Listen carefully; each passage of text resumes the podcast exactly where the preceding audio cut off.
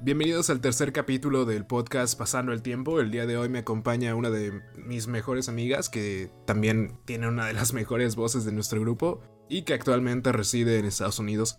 Valeria, ¿cómo estás? Hola, la verdad es que estoy muy agradecida que me hayas pedido estar en tu podcast. Sí, es, la, primera vez, es la primera vez que estás en uno, me, me dijiste. Y hablar es uno de mis hobbies, así que la verdad que estoy feliz. Genial, se combinan entonces ambos. yo necesito a alguien que hable y a ti te gusta hablar, perfecto. ¿Qué, más se puede pedir? Uh, bueno, entonces vamos a comenzar no con una pregunta, sino con un comentario, porque antes de que empezáramos a grabar estaba haciendo las pruebas de sonido y Valeria le dije, no, necesito que hables, ¿no? 20 segundos seguidos y en lugar de, de hablar sobre un tema en específico, sobre tu día a día, decidiste recitar eh, WAP, una canción favorita tuya. Así es. ¿Por qué, es, tu, favorita? O sea, digo... No sé, la verdad que Cardi y Megan, wow, talento. No sé, es que la letra me da risa. O sea, parece, que estabas ordenando una, una, orden en McDonald's o algo así con lo de extra large, extra hard. oh, y es que no puedo cantarla, no puedo cantarla con, mi familia, así que este fue el momento ideal ah, para cantar la canción. Ok, perfecto. Bueno, entonces, ya, ya pasando ahora sí a las preguntas.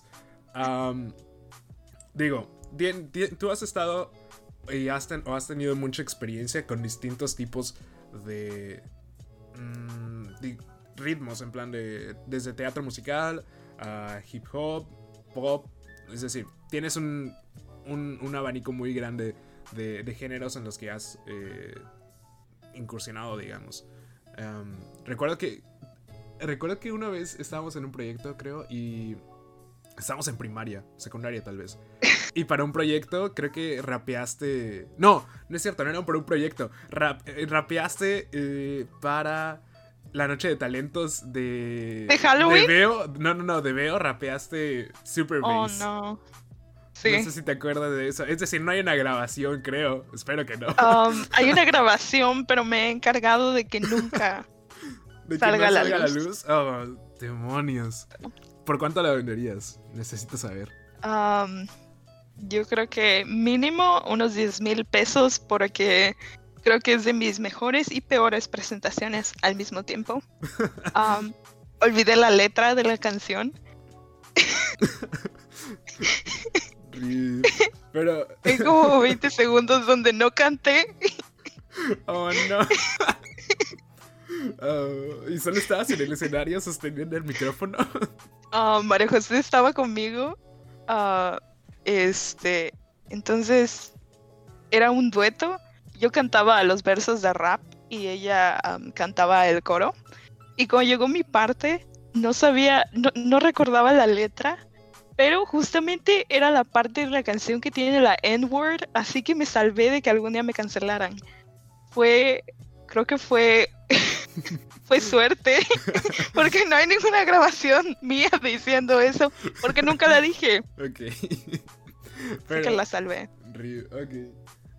Pero, pero a lo que, que llega es que, por ejemplo, con tantas canciones que tocan diferentes temas, que ¿qué temas te gustaría ver a ti que fueran abarcados, ya sea en obras, en, o sea, en obras de teatro, libros, películas, em, canciones, que tú crees, o sea, qué temas crees que deberían ser de conocimiento público, que deberían de tener mucha más representación de la que tienen o de la que no tienen en todo caso? De verdad, creo que uno de los temas sí me gustaría ver más, como que al menos en la música, de que siento que la música, no sé, este, es muy como que siempre heteronormativa y de que siento que la comunidad LGBT necesita más música que no sea como que indie, de que casi toda la música, este, como, no sé si conoces a Girl in Red. Oh, sí, sí, me encanta. Eh, ay, ni siquiera me acuerdo de la canción, pero sí, hay, hay una canción que, que, va de You will be my girl, my girl. Ah, creo que se llama My Girl. Um, esa es, es, una de mis favoritas y ya uh, antes ya la había escuchado, pero la dejé, o sea, ya había eh, tenido contacto con su música y sí, sí la conozco. Y es música indie y es como que un poco obscure de que casi no, no es música tan popular y creo que la comunidad al menos se, no sé, siento que necesita más música. Pero, quizá para ellos. ¿sabes, quién también forma parte de la comunidad LGBT? Y también es música indie. Lil Nas, ah, ok, no. bueno, también, o sea, Lil Nas, pero Lil Nas es música indie. No, um, eh, Clyro, o Clyro, no sé, este, no sé si la conoces o si la ubiques. No, la verdad no. No, tiene canciones muy buenas y es, y es este, es parte de la comunidad LGBT y también eh, compone canciones. Um, pero es, es música indie. Y, creo que debe de haber de que en más géneros. Yo siento que eso es algo que hace falta um, en la música. Y también creo que más hablar sobre temas más sociales. Algo que me gusta del rap es que um, muchos cantantes de rap incluyen como que cosas sobre su vida, creciendo, um, tal vez este dificultades que pasaron cuando crecían. Y siento que es algo que tal vez debería ser incorporado a más géneros. De que siento que, por ejemplo, el pop o el country a veces tienden a ser mucho de amor. Y me gustaría ver más historias.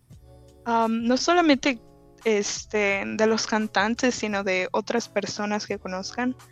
Um, porque creo que a veces nos enfocamos mucho en el amor, en la música, y hay temas muy importantes este, en cuanto a lo social que podrían ser expresados o popularizados um, a través de la música. Que es una forma de expresión y a veces las canciones se vuelven tan populares que todo el mundo las conoce y eso podría dar como que más reconocimiento a algún tema. Claro, pero... me gustaría eh, ver eso.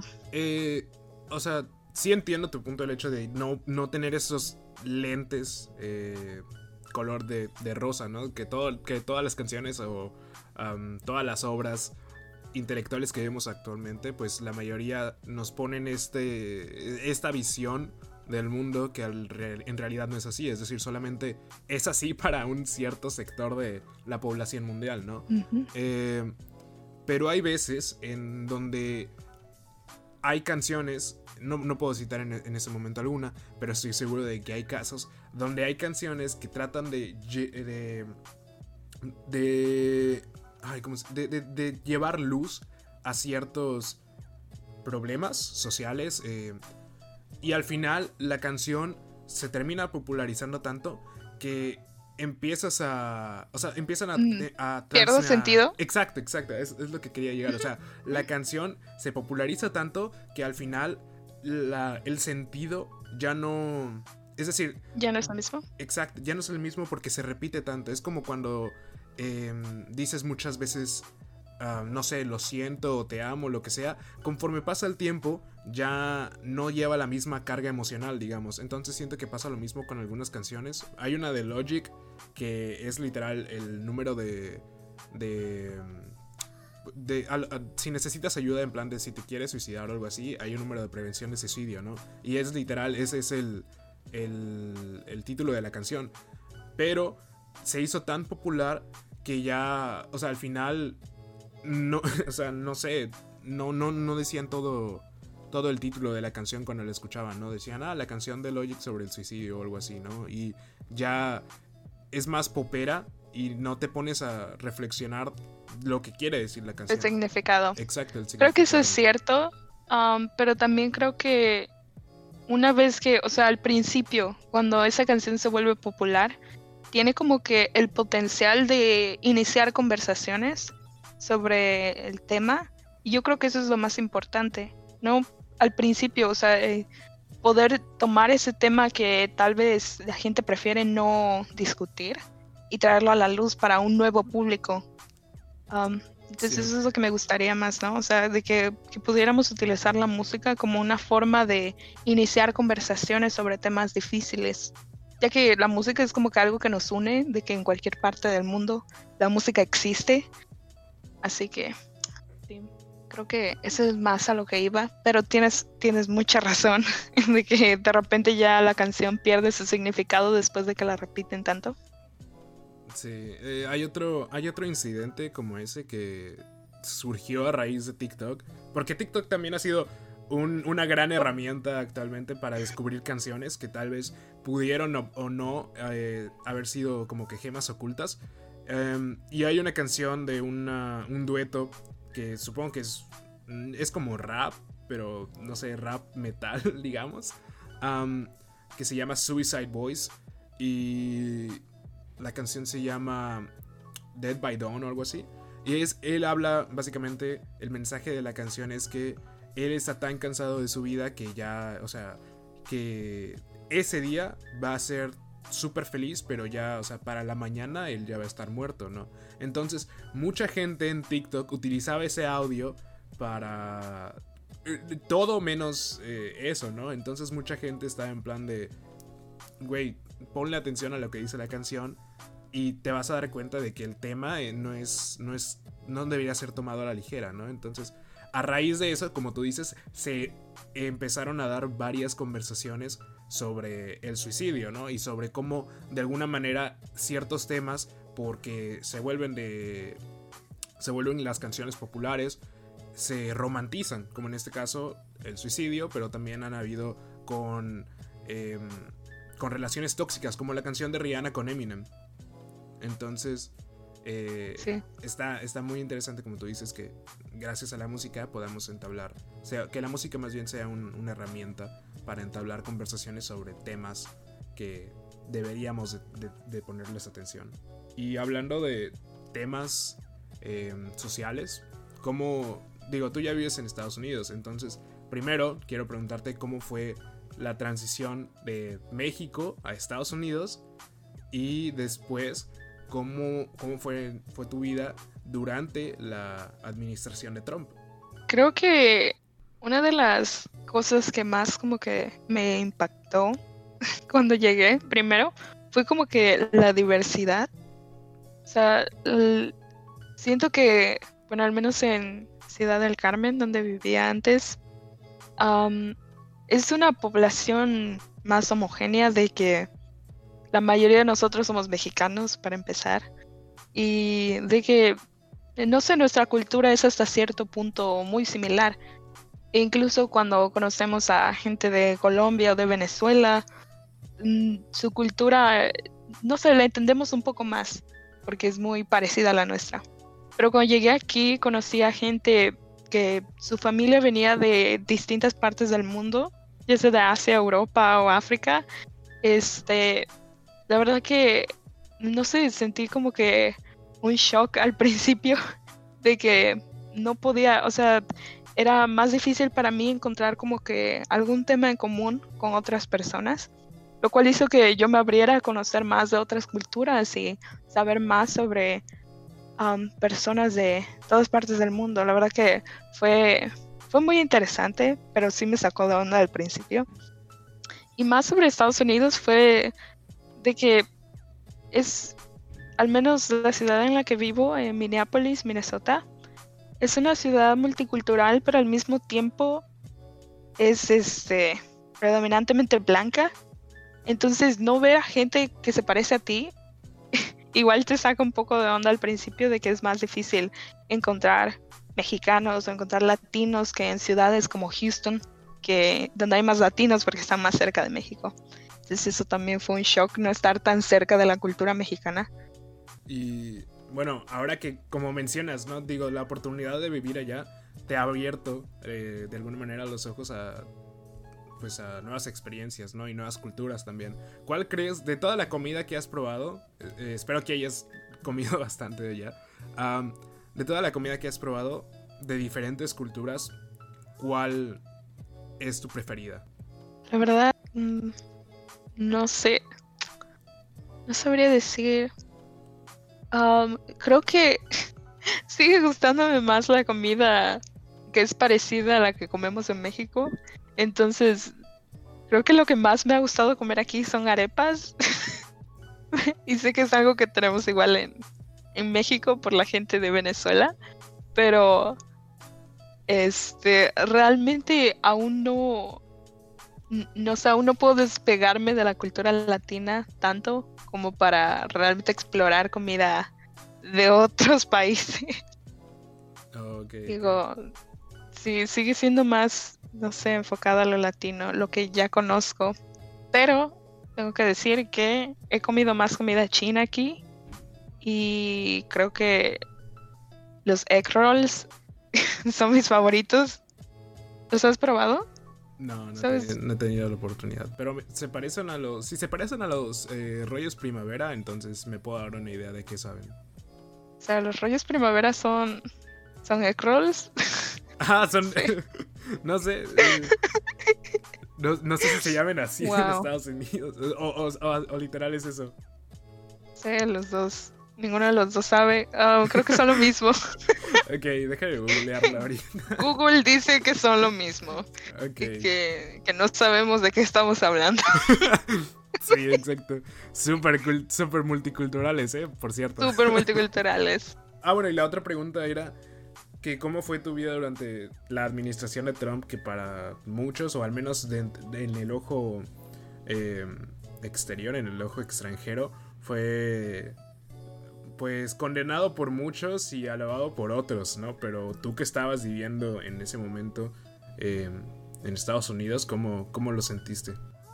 Creo que es un poco difícil para mí este, establecer como que un contraste antes este, y después de la administración de Trump, porque yo llegué cuando um, Trump ya llevaba ya varios meses en el poder Um, y realmente no llevamos tanto tiempo fuera de la administración de Trump como para ver um, un cambio muy significativo, pero um, sí puedo decir que durante los tres años que estuve aquí en su administración, había mucho como que, pues había una división del país en sí que veías como que en todos lados en la parte en la que yo estoy de la ciudad es casi todos son demócratas.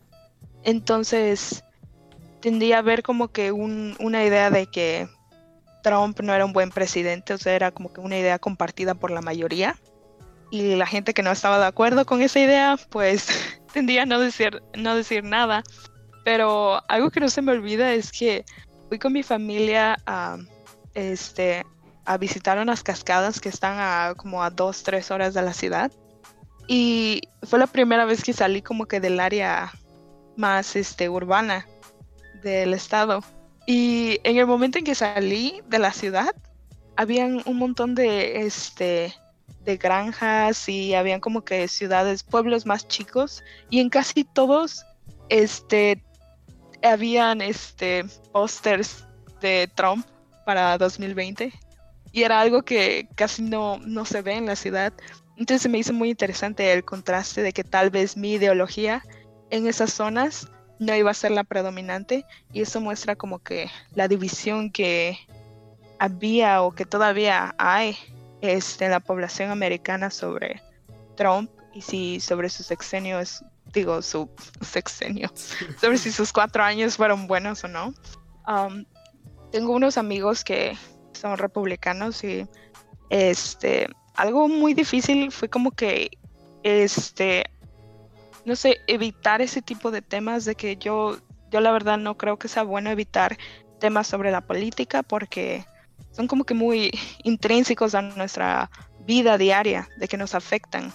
Entonces yo casi siempre prefiero hablar al respecto pero estos amigos preferían no hablar sobre política y sobre ningún tema social porque teníamos ideas totalmente opuestas, ¿no? Entonces sí fue difícil para mí como que intentar separar hasta cierto punto la forma en la que pensaban con nuestra amistad. Y a pesar de que intenté tocar esos temas, una vez que ocurrió lo de este, el, pues el auge del movimiento de Black Lives Matter fue más difícil ignorar esos temas y sí tuvimos que sentarnos y hablar al respecto. Entonces creo que fue, fue mucho sobre entender qué era lo que estaba pues pasando en Estados Unidos que llevó a la gente a votar por Trump. Fue, fue algo muy, pues no sé, difícil de entender porque obviamente nunca había estado en Estados Unidos y llegué como que en un punto muy polémico de su historia. Entonces, sí fue, fue algo difícil navegar esas relaciones um, en cuanto a la política con los americanos. Claro, y mencionas algo muy interesante porque a ti te, o sea, dices que te gusta hablar de temas políticos y que no crees que deberías de ser, de, que, no debe, que no deberían de ser ah, ignorados. Pero, si, si no mal recuerdo, tu estatus o tu estado político no te permite votar. Entonces, ¿qué herramientas o... Ajá, ¿qué, herramientas o mecanismos has desarrollado como para poder em, hacer política dada tu situación?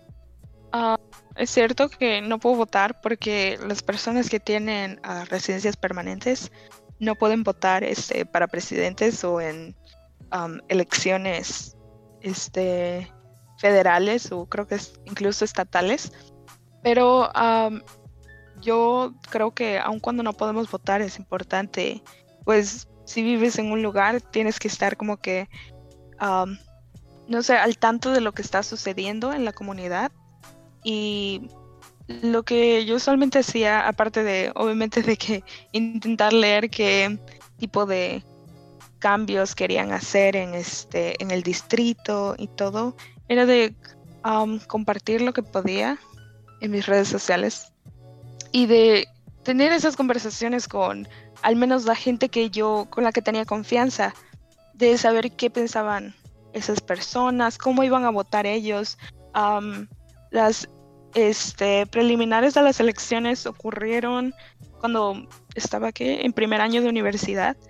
Este, entonces tuve la oportunidad de estar en el campus de mi universidad cuando la gente estaba haciendo rallies y estaban intentando que la gente este, votara, que los estudiantes se inscribieran para votar. Y a pesar de que yo no podía hacerlo, necesitaba escuchar qué tenían que decir gentes de los partidos al respecto para saber qué iba a pasar con, con el país, ¿no? Entonces consumir esa información, no solamente de Internet y de las redes sociales, pero también de las personas en la vida real que están más involucradas, creo que fue una manera para mí de no quedarme fuera de, esa esfera en la que, a pesar de que aún no puedo votar, todo lo que pase en el gobierno obviamente igual me va a afectar en mi vida diaria. Claro. entonces, sí, fue lo que intenté hacer. Qué, interesante. Yo siento que más eh, jóvenes deberían de realizar ese tipo de ejercicios porque, como bien dices, al final de cuentas, todo lo que... Todas las decisiones que se tomen van a afectarte de una manera u otra. Entonces, si al menos estás consciente de lo que va a pasar, pues ya de alguna manera, aunque no estés conforme, no, bueno, aunque no estés de acuerdo, no puedes decir que que nunca te lo dijeron, vaya. Entonces, eso está, está interesante y deberíamos de, debería haber más gente que realice ese ejercicio. Yo, yo por ejemplo, yo no, yo no realizo ese ejercicio porque como muchos y como tus amigos también, eh, tenemos esa idea de... Hay tres temas que no se tocan a la hora de hablar con personas, ¿no? Que es familia, religión y política. Entonces, hay veces en las que es... Em, está bien no incluir esos temas porque no quieres arruinar ciertas relaciones, ¿no? Pero llega un punto, como te pasó a ti, que ya es em, imposible ignorar o pasar de alto los temas, ¿no? Entonces, eh, tener esa tolerancia por ambas partes creo que es, eh, es lo que, a pesar de que no estén de acuerdo, puede ayudar mucho a llegar a ciertos puntos en común. Es decir, va a haber cosas en las que no vamos a estar de acuerdo y va a haber otras en las que sí vamos a estar de acuerdo y podemos trabajar en eso, ¿no? Entonces, creo que está muy padre esa dinámica que tuviste en Estados Unidos y pues yo creo que el hecho de haber llegado en un punto tan importante en la historia americana también eh, tuvo, eh, tuvo, tuvo algo que ver y me imagino que te que de alguna manera te definirá como persona, ¿no? En tus creencias. Y... Sí, sobre todo que pues el movimiento de Black Lives Matter obviamente empezó desde 2012, pero no, no llegó a, no había llegado hasta ese punto de infiltrarse en la cultura popular hasta este 2020. Entonces, que ese movimiento haya ocurrido justamente en mi ciudad, en Minneapolis, fue como que muy, muy importante de que, no sé, es algo que yo siento que voy a recordar siempre porque no, no se marcó historia, no solamente para el país, sino siento que fue algo mundial, de que se escuchó en todos lados. Y tener que integrar eso a mi vida escolar y mi vida personal y las relaciones que tengo con otras personas fue como que muy necesario de que este yo creo que e, ese fue el momento en el que me di cuenta de que no podía como que ignorar la forma de la que pensaban algunos de mis amigos porque iba totalmente en contra o iba simplemente no, no coincidía con la forma en la que yo pensaba y ya no era nada más un tema de, ah, estamos de acuerdo o no, de que ah, me gusta el café y a ti no, sino era un tema de que hay personas que están sufriendo, ¿no? Los afroamericanos y a ti no.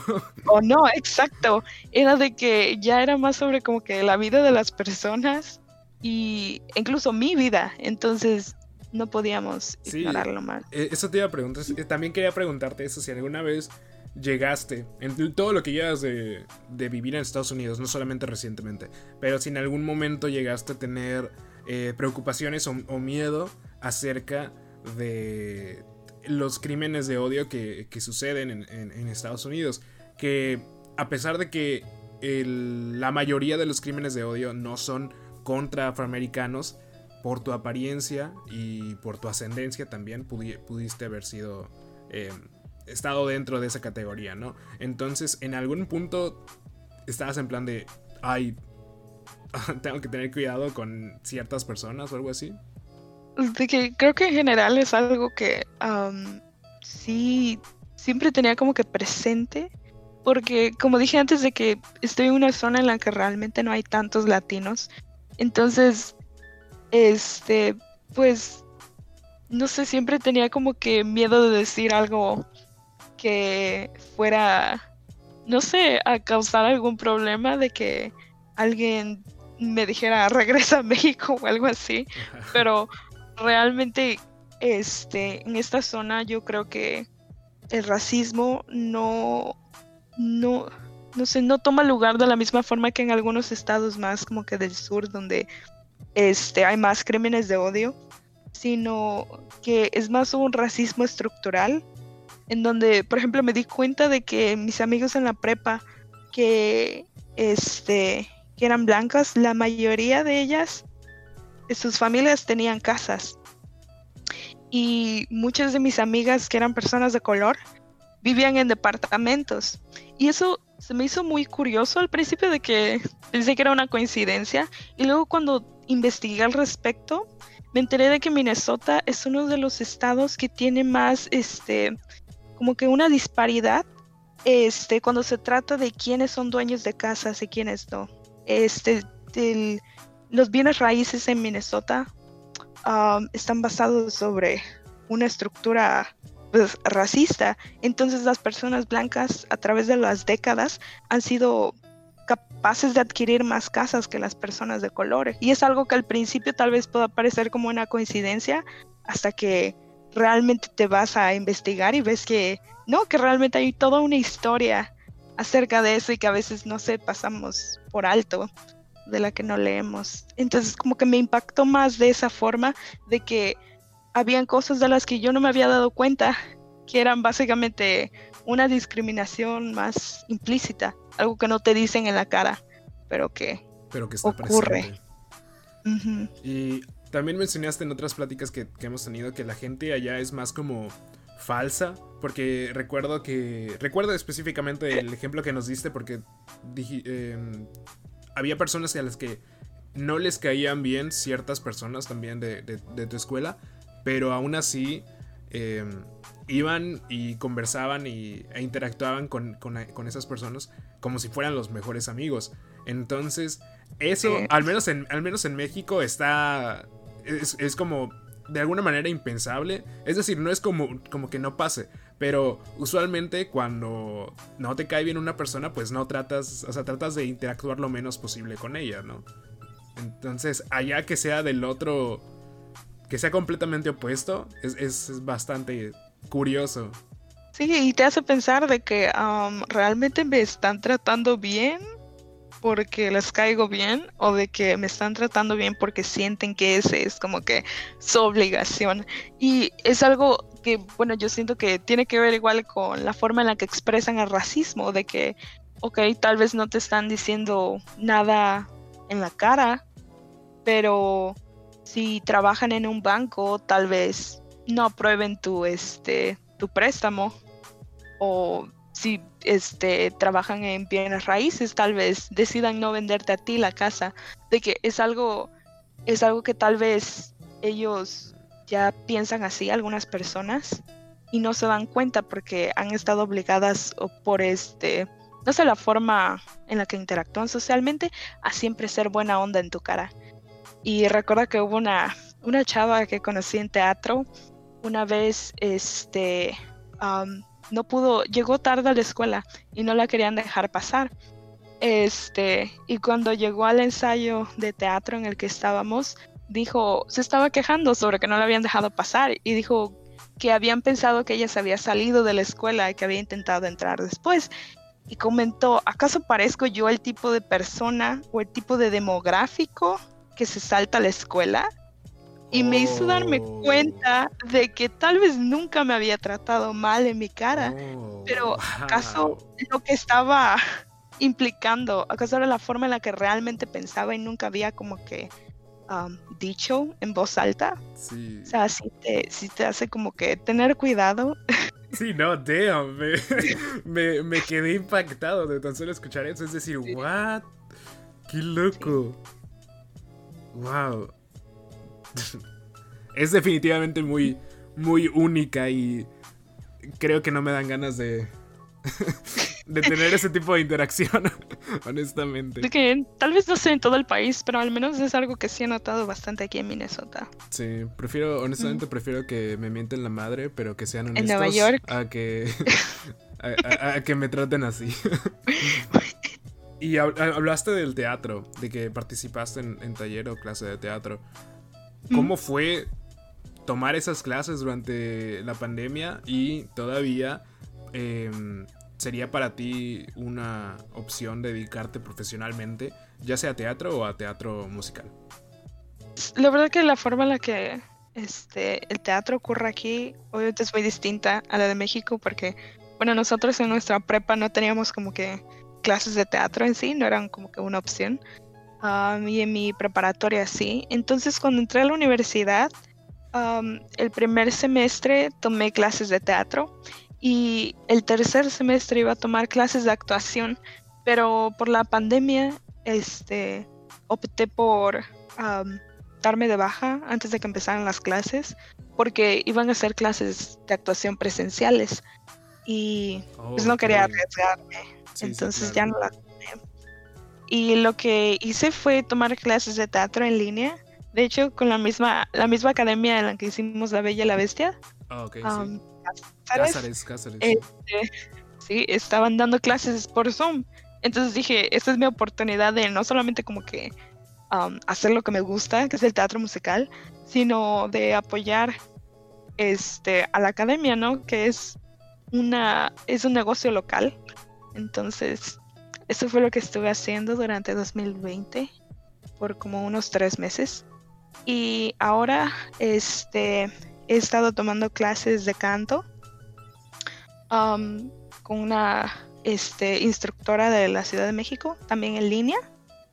Y creo que a pesar de que estoy estudiando algo totalmente diferente a teatro, este, para mí es como que un sueño nunca dejarlo de lado al 100%.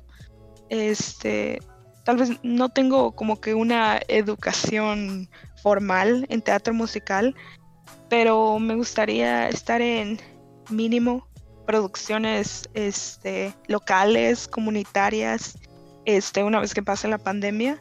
Es algo que en lo que aún sigo interesada y que no pienso dejar, al menos en el futuro cercano. A pesar de que verme trabajando formalmente en ello, tal vez no esté en mis planes ahorita. Sí, sería como que todavía es uno de mis sueños. ¿Te gustaría participar en una puesta en escena, más adelante obviamente, pero te gustaría participar en una puesta de escena de, Hamilton? Ah, obviamente. Porque, de hecho, o sea, ¿cuáles son tus, tus obras de teatro musical eh, preferidas? Aquellas que puedas ver una y otra y otra vez. Y sé que Hamilton es una de ah. ellas. sí. También, también es una de las mías.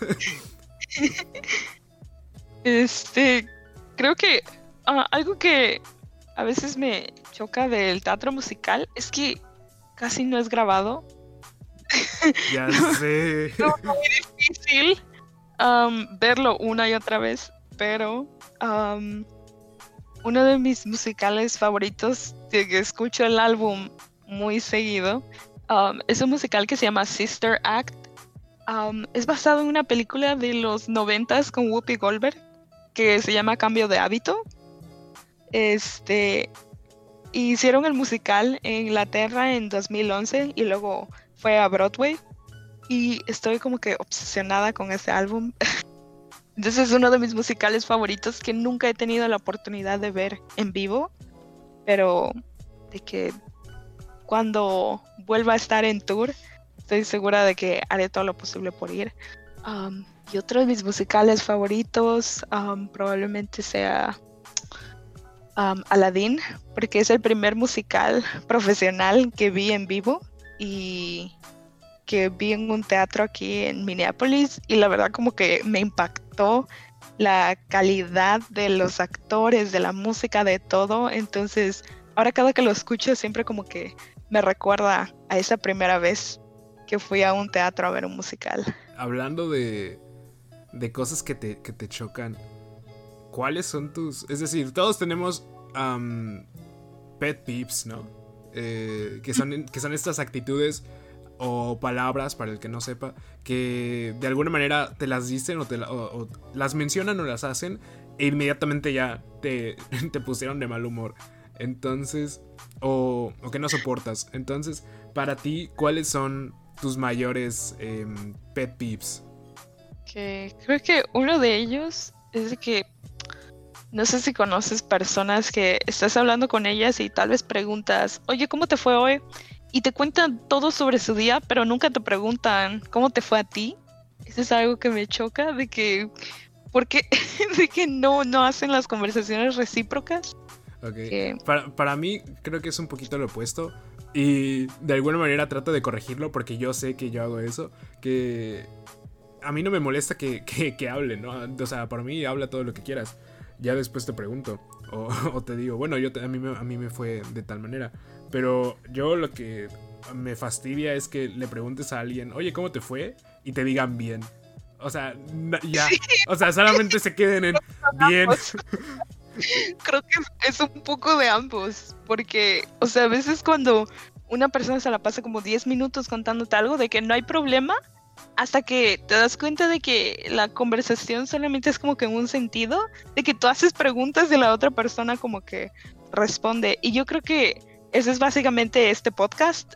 Eh, oh no, oh no. This is my pet peeve. Este. Damn.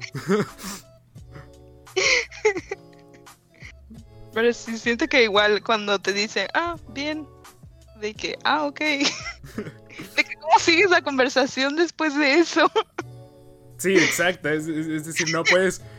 Eh, ¿En qué te basas como para seguirlo? Como en plan de, no sé, quieres saber cómo le fue en la escuela, pero como tienes que hacer pregunta específica de, oye, ¿cómo te fue en la escuela? Y, lo peor es que, aunque les hagas preguntas específicas, como que ya te van a responder bien. Es decir, es, es decir, brother. Oh my god. tiene que haber un balance. Y eso es no, es muy difícil. Sí, pero ¿cuál, ¿cuáles otros? Dime, dime mínimo, bueno, no sé si tengas tres, pero si tienes más, de tres, dime mínimo tres. De verdad no sé, creo que no tengo tantos pet peeves. No lo sé, la verdad. Creo que igual me enoja cuando, bueno, no me enoja, pero sí, es uno de mis pet peeves. La gente que, este, cuando, no sé, estás intentando como que bailar o cantar con ellos, pasártela bien, de que dicen, bueno, tal vez no dicen algo en específico, pero de que no te siguen el rollo. Me, no sé, es mi pet peeve cuando te dejan ahí colgado, de que tú estás intentando hacer algo para divertirte Oh, y la otra persona se queda así como de, ah, ok, de que no hacen nada para seguirte la onda o de Sí, seguir sí. con ese, no, no, no hacen un match a tu energy, o sea, They te are dejan vibing, they are cuando hacen el intento. Sí, exacto. No, eso, eso se puede traducir fácilmente a las conversaciones. Es decir, ya no te dicen bien ni lo que sea, pero es el típico jajaja, sí. O, ese tipo de cosas. Sí, yo creo que es eso. Ok. Eso es muy curioso que tú lo digas porque tú te tardas años en contestar. Así, así que yo te, yo te puedo decir, oye, ¿quieres escuchar un chiste? Pero no contestas y pienso, ok, hice algo que ya, no cuento chistes entonces, mejor. No, pero eso es porque siempre, siempre digo, ok, ahorita contesto. Y ese ahorita contesto se vuelve en tres días. Y ya cuando pasaron tres días me da como que pena decir, sí, cuenta el chiste. Sí, sí. ya no, ya no aplica. No, es más, me lo dices y te pregunto, ¿qué chiste? ¿De qué hablas? Exacto. Ya, tú también estás como que ya, ya pasó el momento. Sí, exacto. Pero, pero nunca es porque no quiera hablar, es que soy muy despistada. Jesus. Ah, y otra, pre- otra pregunta que te quería hacer porque no tengo, literal, tengo cero, eh, tengo cero conocimiento acerca de, de tu carrera, es decir, de qué se, en- de qué, ajá, de qué se trata las matemáticas biológicas y cuál es el campo laboral que existe para, para dicha carrera. Porque re- Pregunta interesante. Re- porque yo recuerdo. No sabes. Ah, no. Porque recuerdo que está, estábamos hablando un día y luego estuve con mis papás y me, preguntaron que.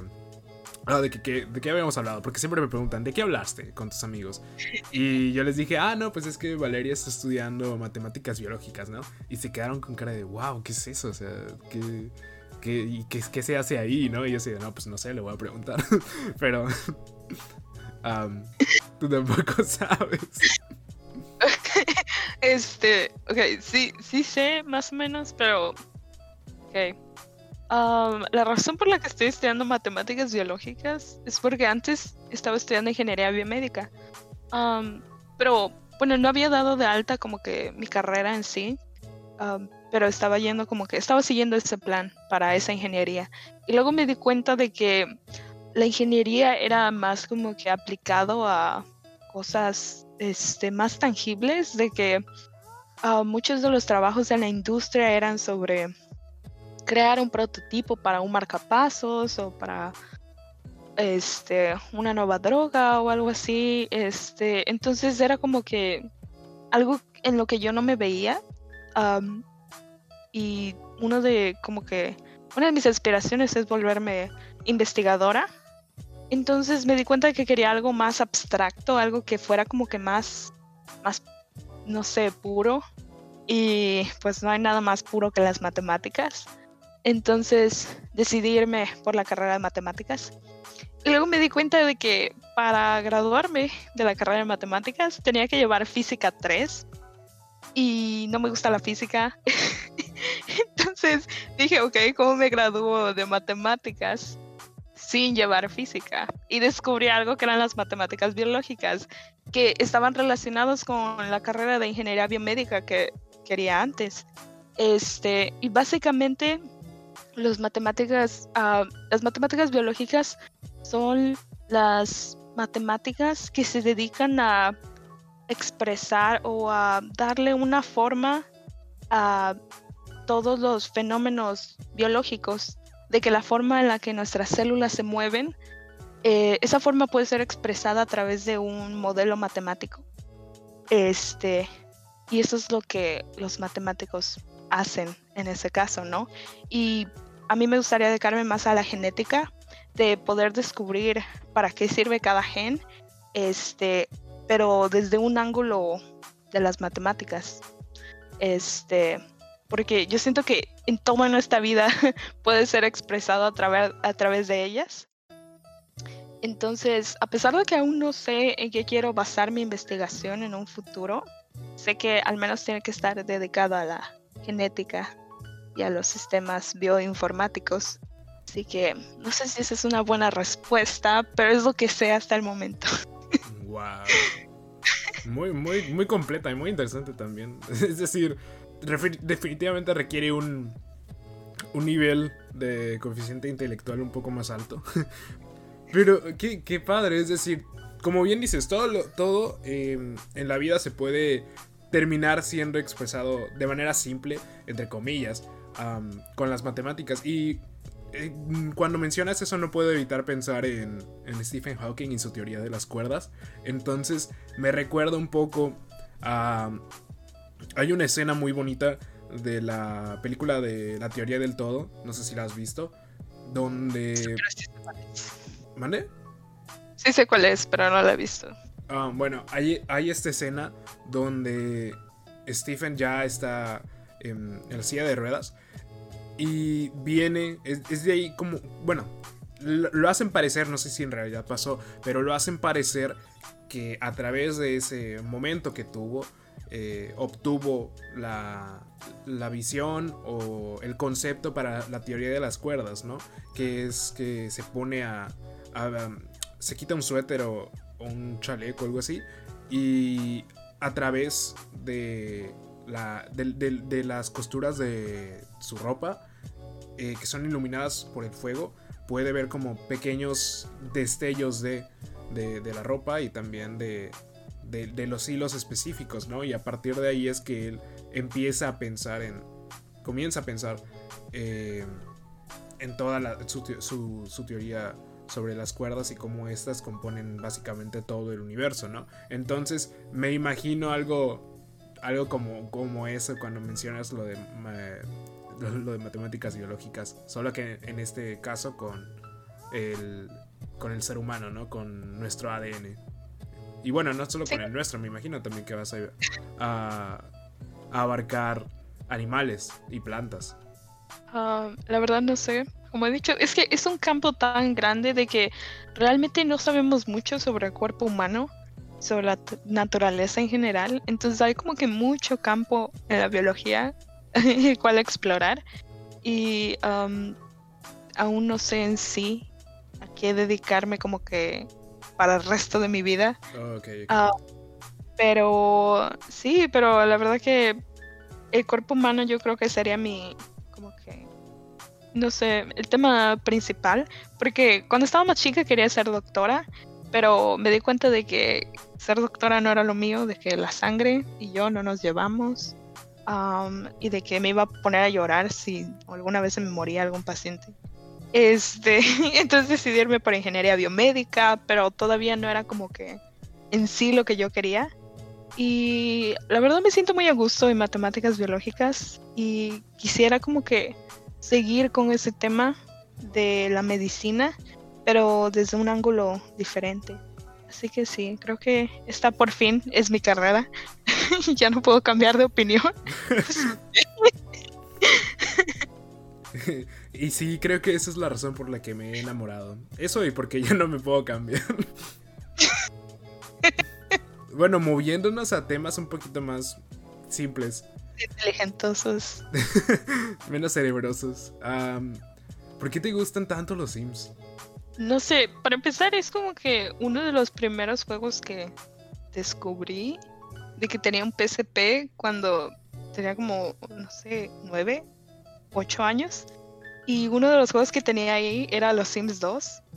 y tenías que como que tenían que como sobrevivir en una isla o algo así, pero tú podías como que tomar tus propias decisiones y aparte de eso había como que una historia principal que tenías que seguir. Y realmente no tenía nada de, o sea, no necesitaba habilidad. Y eso es algo que siempre me hace falta en los juegos, habilidad, porque no les dedico tanto tiempo. Por ejemplo, los juegos de, um, de Halo o Call of Duty, tienes que aprender a disparar, tienes que pasar horas practicando para volverte bueno en ello. Y realmente no necesitas todo eso con los Sims, de que puedes nada más sentarte y disfrutar unas 5 horas de juego sin aprender nada nuevo. nada más, you're just O sea, no, no tienes que preocuparte de si ganaste o perdiste. No hay ni ganar ni perder en los Sims, realmente. Si algo malo pasa, puedes salirte del juego sin guardar y regresar al punto en donde ya estabas. Y no pasó absolutamente nada. Um, entonces creo que es una, razón, es una de las razones por las que me gusta, de que no es competitivo en lo absoluto. Cool. Sí, sí, sí. O sea, tienes cuando lo pones de esa manera tienes mucha razón porque... bueno, en mi caso, que juego... Bueno, jugaba más League of Legends. E, es, mucho de, de practicar y dedicarle tiempo. Aprender cuánto tiempo dura una habilidad, a quienes pueden afectar, a quienes no pueden afectar. Las curvas de aprendizaje de los juegos parecen simples o empiezan simples y de nuevo y de la nada estás frente al monte Everest casi casi. Sí, aparte creo que ese tipo de juegos competitivos como los que juegas están como que diseñados para que tengas que jugarlo este seguido e ir como que incrementando tu habilidad. En cambio los Sims es un juego de que yo usualmente paso dos meses sin jugar y luego lo juego seguido como que por una semana entera. Este, entonces realmente no, no es de que vayas aprendiendo poco a poco o tengas que estarlo jugando constantemente. Es algo que puedes jugar cuando tú quieras y aún así te la vas a pasar bien. Y no tienes que estresarte por si perdiste o por si alguien te gritó en el chat porque no sabes jugar. Entonces, es algo que me gusta mucho por eso. Perfecto. aparte que puedo diseñar outfits con mis Sims y la moda es mi pasión, como diría Barbie. Perfecto. Pues ya para eh, encapsular todo el, capítulo, ¿qué está pasando actualmente en tu vida? Es decir, ¿tienes algún proyecto del que quisieras hablarnos? Eh, ¿Qué series estás viendo? ¿Qué canciones son tus favoritas en estos momentos? ¿Has, aprendido algo nuevo durante la cuarentena? ¿Qué, ¿Qué, está pasando en tu vida como Valeria? Ah, pues en este momento la universidad pues siempre como que absorbe casi todo mi tiempo, pero aparte de mis clases de canto he estado tomando clases de piano. es algo que este, he querido, es un instrumento que he querido tocar desde siempre, pero pues primero no tenía un teclado y luego cuando lo tenía realmente es muy difícil aprender como que por ti mismo toda la teoría musical y aprender a leer notas. Entonces, a pesar de que tuve un poco de avance en dos años, no, no aprendí lo suficiente para tocarlo bien y decidí que tenía algo de tiempo libre en mi semana, así que he estado aprendiendo a tocar el piano, ya bueno, no profesionalmente, pero ya más formalmente con un profesor. Ah, y es algo que disfruto mucho, me ayuda a desestresarme o dejar de pensar un rato en la escuela. Ah, y también esta cuarentena aprendí a pintar con números, que es algo que, no sé, hacíamos de niños, de que rellenas nada más los numeritos con cada color que te... Pero hacerlo con pinturas, ya de verdad, la verdad que es muy, también es muy relajante. Creo que todas las actividades que siempre me gustan son nada más como que para relajarme. Este, entonces sí, no tienes que imaginarte nada, nada más rellenas colores y al final tienes una imagen.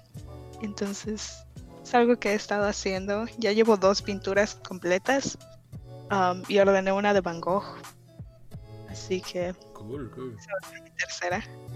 Y proyectos. Um, he estado planeando con una compañera de la universidad um, un grupo estudiantil que se ha dirigido a mujeres de color en STEM, en todas las carreras de ciencias, tecnologías, ingeniería y matemáticas.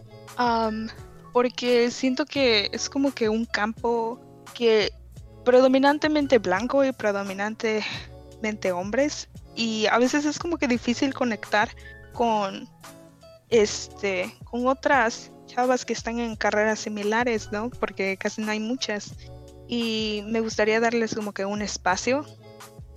Y nuestra nuestra visión es como que una vez que pase la pandemia y que podamos salir um, es ir a preparatorias, secundarias y primarias de la ciudad para dar talleres y como que fomentar más ese enfoque de STEM en niñas que de alguna otra forma tal vez no han pensado en ello como una carrera o que piensan que tal vez eso no es lo, lo suyo. Entonces, ese es el proyecto en el que estoy trabajando. Es todavía una idea, pero estamos intentando hacerla realidad. No, pues perfecto. Espero, espero que, se pueda cumplir y que también una vez que ya la hayas hecho me, me aseguraré de compartirlo en mis redes sociales. Bueno, pues espero que te haya gustado estar participando en, en, mi podcast. Muchas gracias por venir. Gracias por invitarme. Casi nunca hablamos, así que... No, tardas mucho en contestar. Tardo mucho en contestar. no, pero está bien bueno, muchas gracias por haber escuchado el, podcast de hoy. Eh, mi nombre, como siempre, es Abraham. Conmigo estuvo Valeria, una de mis mejores amigas. Nos vemos en el siguiente capítulo la siguiente semana. Hasta luego.